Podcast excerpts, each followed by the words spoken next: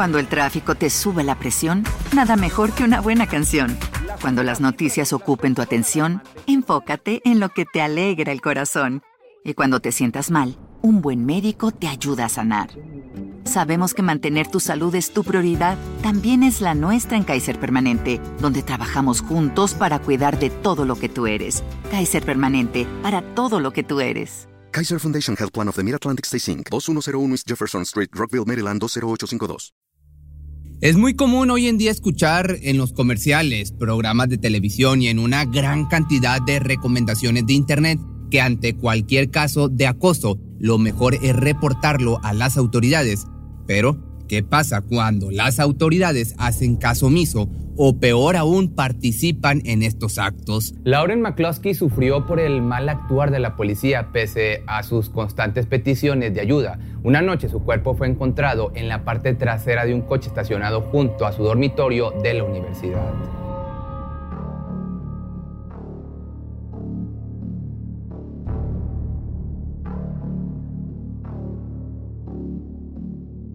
Cuando Lauren McCloskey se dio cuenta de que su novio Sean Fields había dejado su identificación en su departamento, no dudó en levantarla para entregársela al día siguiente, pero no contaba con que se llevaría una gran sorpresa al descubrir que ni el nombre, ni la edad, ni siquiera la dirección de su casa coincidían con la información en la credencial. El nombre en la identificación era Melvin Rowland y en la edad sobrepasaba a la joven por 16 años, pese a que su pareja insistía en que había una diferencia de solamente 7 años. En realidad había nacido en el año del 81. Desconcertada, Lauren decidió investigar los datos del documento en Google y al terminar de escribir el nombre de su pareja, se encontró, vaya sorpresa, con una noticia que le heló la sangre. En el buscador, lo primero que vio fueron diversos retratos de arrestos de su novio por acoso íntimo. Diez años antes, el hombre había conocido a una menor de edad por internet y fue preparándola poco a poco para que viera la relación como algo normal pese a la diferencia de edad. Estos cargos le hicieron merecedor de una condena de 10 años en la prisión de Utah. Pero el miedo y la angustia de Lauren apenas iba comenzando, pues para su desgracia, las autoridades no le dieron importancia a su caso. Déjame te cuento un poco de esta chica. Lauren McCloskey nació en febrero de 1997, producto del matrimonio de Jill y Matt, ambos profesores de la Universidad de Washington. Desde pequeñita era muy activa, ya que sus padres recuerdan que aprendió a caminar a los nueve meses y para la edad de dos años ya intentaba hasta trepar árboles. Esto les dio la sensación de que la pequeña sería una gran atleta y no se equivocaban, ya que además de sus dotes físicos naturales, era sumamente competitiva. Siguiendo este patrón, los padres no dudaron en inscribirla en atletismo, donde se destacó durante varios años. A los ocho ya había roto tres récords en los Juegos Olímpicos Juveniles de la Unión Atlética Amateur de Estados Unidos. Los años siguieron y al igual que Forrest, Lauren nunca dejó de correr ni de destacar en su vida deportiva. Todos la veían como un ejemplo a seguir por su gran capacidad de resiliencia, pues ante cualquier derrota que pudiera sufrir, la joven se reponía y entrenaba muy duro para tener mejores resultados. Esta actitud le trajo enormes beneficios, pues un año antes de cursar su último grado de preparatoria, ya tenía una gran cantidad de ofertas de becas para estudiar en las mejores universidades del país. Al concluir sus estudios, decidió hacer una carrera en la Universidad de Utah, ubicada en Salt Lake City. A los padres de la joven les pareció que sería una mejor opción si decidía estudiar en alguna universidad más cercana a casa, pero al final la apoyaron, le compraron un auto y la acompañaron en el trayecto de casi mil kilómetros. Lo que convenció a los McCluskey principalmente fueron las campañas de publicidad de la institución donde aseguraban que era un sitio muy seguro, además de señalar su compromiso con el bienestar y la integridad física de sus estudiantes.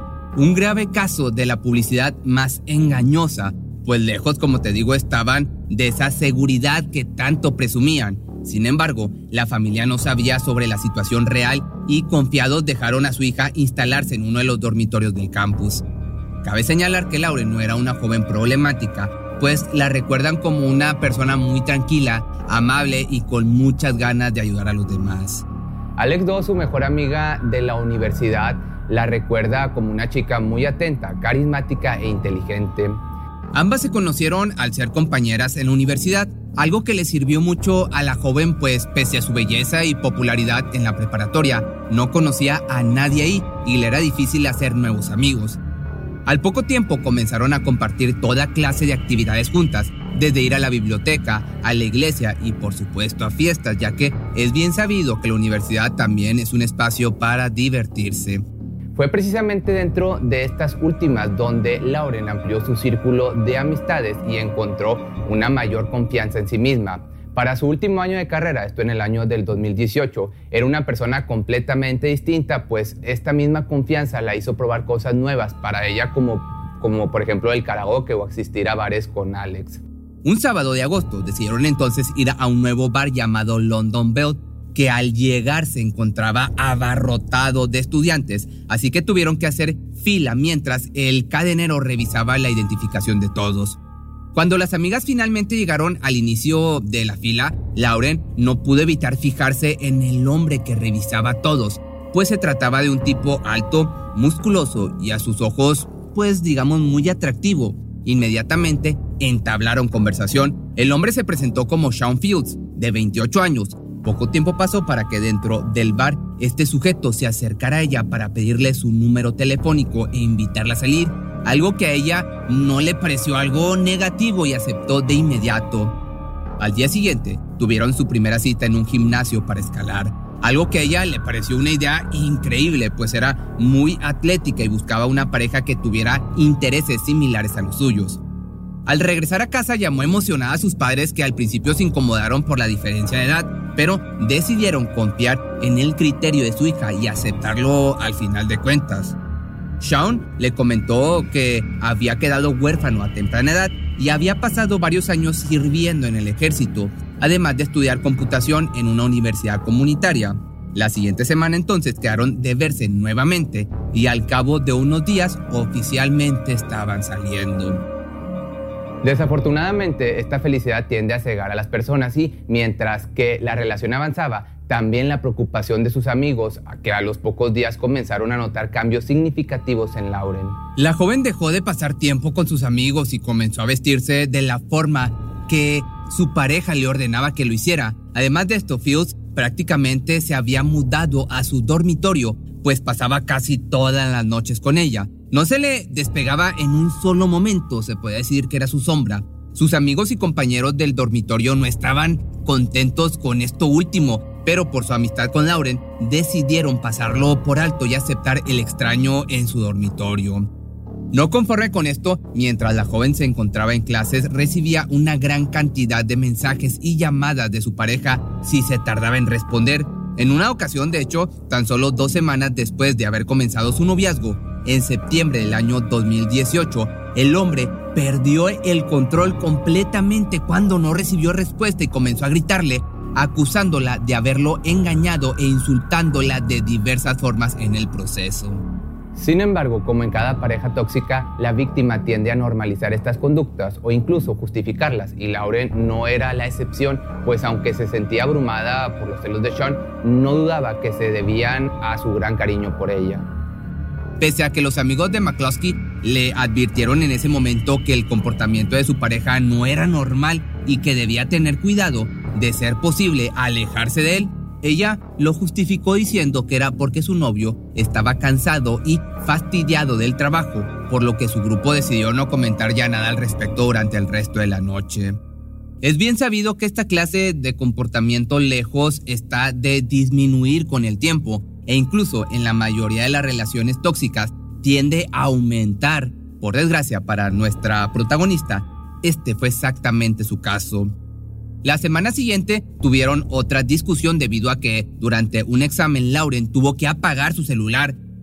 Al encenderlo de nuevo se encontró con una gran cantidad de mensajes insistentes de Sean y al llamarle le recibió entre gritos y reclamos de infidelidad. Entrando en la tercera semana de la relación, Fields le dijo a su pareja que iba a comprarle un arma para que se protegiera y estuviera segura en todo momento. Nuevamente, los amigos de McCloskey trataron de hacerle ver que esto no era algo normal, pues no se podía tener armas en el campus, especialmente cuando no se cuenta con un permiso avalado por el gobierno de los Estados Unidos. Además, ella nunca había pasado por una situación en la que estuviera en peligro. Preocupada, Diamond decidió entonces reportar la situación ante las autoridades escolares. Desafortunadamente, su respuesta fue que la situación no era tan grave y que solo debían de esperar un poco para que la pareja pudiera arreglar sus diferencias. Esta fue la primera ocasión en la que la policía de la universidad hizo caso omiso a las quejas y reportes en contra de Fields, que ni siquiera era un estudiante y no tenía permitido entrar a los dormitorios. Como si se tratara de una serie de televisión, cada semana había un nuevo episodio en la relación lleno de confrontaciones y celos. Esta vez, al día siguiente de celebrar su primer mes como pareja, Sean salió temprano y olvidó su identificación en el dormitorio. Al encontrarla, Lauren se dispuso a avisar a su pareja. Sin embargo, notó algo extraño en el documento, pues la información no coincidía en lo absoluto con lo que su pareja le había contado de sí mismo. Nerviosa y a la vez preocupada, decidió hacer una búsqueda rápida en Google para conocer más acerca de Melvin Rowland, el nombre, como te decía, que apareció bajo la fotografía de quien ella llamaba pareja. Al introducir su nombre en el buscador se encontró con un macabro descubrimiento. Su pareja aparecía por todas las páginas web de noticias señalando que había sido acusado de intento de abuso y por tratar de corromper a una menor de edad. Asustada llamó rápidamente a Alex para comunicarle todo lo que había descubierto y fue ahí cuando ambas acordaron que no podía seguir en esa relación, que lo mejor era notificar a sus padres y terminar con Melvin cuanto antes, pero no pasó mucho tiempo para que Lauren se diera cuenta de que su pareja se encontraba fuera de la ventana de su dormitorio escuchando su conversación. Aterrada, imagínate, decidió confrontarlo. Al respecto y como era de esperarse, el hombre hizo su mayor esfuerzo por librar la situación, pero la joven estaba cansada de sus celos y ahora de sus mentiras, así que sin importar la insistencia de Roland, terminó con él en ese mismo momento. No obstante, el hombre se negaba a irse del departamento, al menos hasta no tener una excusa para hablar con ella nuevamente. Así que como condición para dejarla tranquila, le pidió prestado su auto. Al conseguir lo que quería, dejó el lugar y a Lauren, agotada por tanto tiempo de discusión. La joven de inmediato llamó a su madre para informarle de todo lo que había pasado y al escuchar sobre el auto, la madre le sugirió no presentarse y pedirle a uno de sus amigos que recibiera las llaves por ella, Incluso llamó a la policía de la universidad para que protegieran a su hija. Una oficial llamó a Lauren para confirmar lo que su madre les había dicho y pese a que le ofreció que el vehículo fuera dejado en sus instalaciones, ella señaló que quería hacer las cosas por su cuenta. Obviamente no sabía del peligro al que se estaba exponiendo en ese instante. Debido a la participación de los elementos del campus, la entrega se dio sin ningún incidente no obstante, los oficiales recuerdan haber visto al hombre muy frustrado y molesto por la presencia de las autoridades.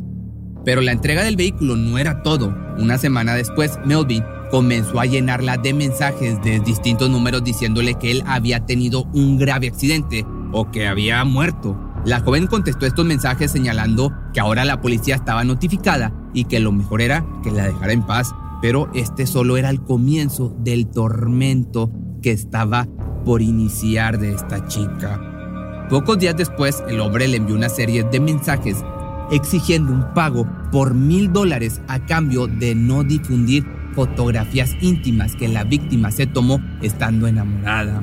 Con miedo a lo que esto pudiera acarrear, la joven no tuvo mayor opción que hacer el pago inmediatamente. Luego de esto, acudió a las instalaciones de la policía de la universidad para notificar la extorsión no obstante, esta vez no recibió la ayuda que necesitaba, pues los oficiales que tomaron su declaración señalaron que podría tratarse de una broma o que al hombre le habían robado el celular intentando extorsionar, por lo que salió de la comisaría sin respuestas y sumida en una profunda depresión. De hecho, uno de los oficiales del campus, llamado Miguel Deras, contactó a la joven para pedirle el material en cuestión y así ayudar al avance de la investigación. Por desgracia, la joven no sabía que esto se trataba de un engaño y el oficial guardó las fotografías en su teléfono personal para mostrarlas a sus compañeros. Ya un par de días más tarde, Melvin se presentó en el dormitorio de Lauren exigiendo hablar con ella. y al enterarse que se encontraba en clases, decidió esperarla afuera del edificio, en el estacionamiento. Al llegar, la joven se encontraba hablando por su teléfono con su madre, actualizándola de todos los acontecimientos, hasta que repentinamente escuchó un golpe sordo seguido de gritos.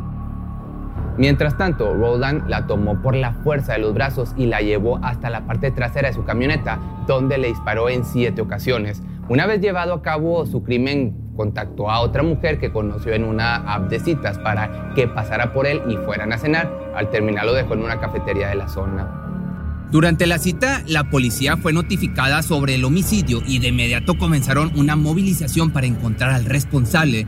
No obstante, los medios de comunicación iban un paso adelante y de inmediato difundieron la imagen de Melvin como presunto responsable. La mujer con la que había salido esa misma noche lo identificó y avisó a las autoridades sobre su paradero. Una vez que los policías dieron cita en la cafetería, el responsable se dio a la fuga. En su desesperación llegó a un punto donde su única opción era buscar refugio dentro de una iglesia, pero sus planes eran otros. Al entrar los uniformados, Roland accionó su arma de fuego disparándose en la frente y terminando con su vida de inmediato y cobardemente. Poco después del homicidio, los noticieros estaban llenos de información filtrada sobre las llamadas de Lauren a la policía del campus y a las autoridades de Utah, donde minimizaron su caso y no investigaron a posterior pese a que la joven les había facilitado todos los antecedentes de su expareja. Luego fue revelado que los uniformados no contaban con las preparaciones para buscar los antecedentes de criminales registrados. Las autoridades de la universidad, por otra parte, emitieron un reporte señalando que su falta de intervención no fue fundamental para que el hombre decidiera terminar con la vida de la joven. Sin embargo, la familia emitió una demanda por 54 millones de dólares por negligencia y omisión, misma que ganaron ante un jurado, consiguiendo no solo 10.4 millones de dólares y 3 en donación a la caridad, sino una carta donde las autoridades admitieron su error. Esto desencadenó una serie de protestas por parte de los estudiantes exigiendo mejores prácticas y elementos de seguridad más preparados para evitar otra tragedia como esta. No obstante, las investigaciones de asuntos internos para designar la responsabilidad a los que hicieron caso omiso no llegó a ninguna conclusión y ningún oficial fue siquiera multado por su participación indirecta en el fallecimiento de esta mujer. Desafortunadamente, Melvin se quitó la vida antes de confrontar a las autoridades, dejando a una joven llena de sueños sin la posibilidad de seguir recorriendo la pista de la vida en busca de su camino. Hoy, una pared llena de medallas y reconocimientos adorna la habitación vacía de Lauren McCloskey, dejando a sus padres y a su hermano con un vacío que ninguna medalla podrá llenar y de igual forma a los amigos y conocidos. Si te gustó este video, no olvides que tengo una nueva página de Facebook donde me puedes seguir, que te va a estar apareciendo aquí abajo.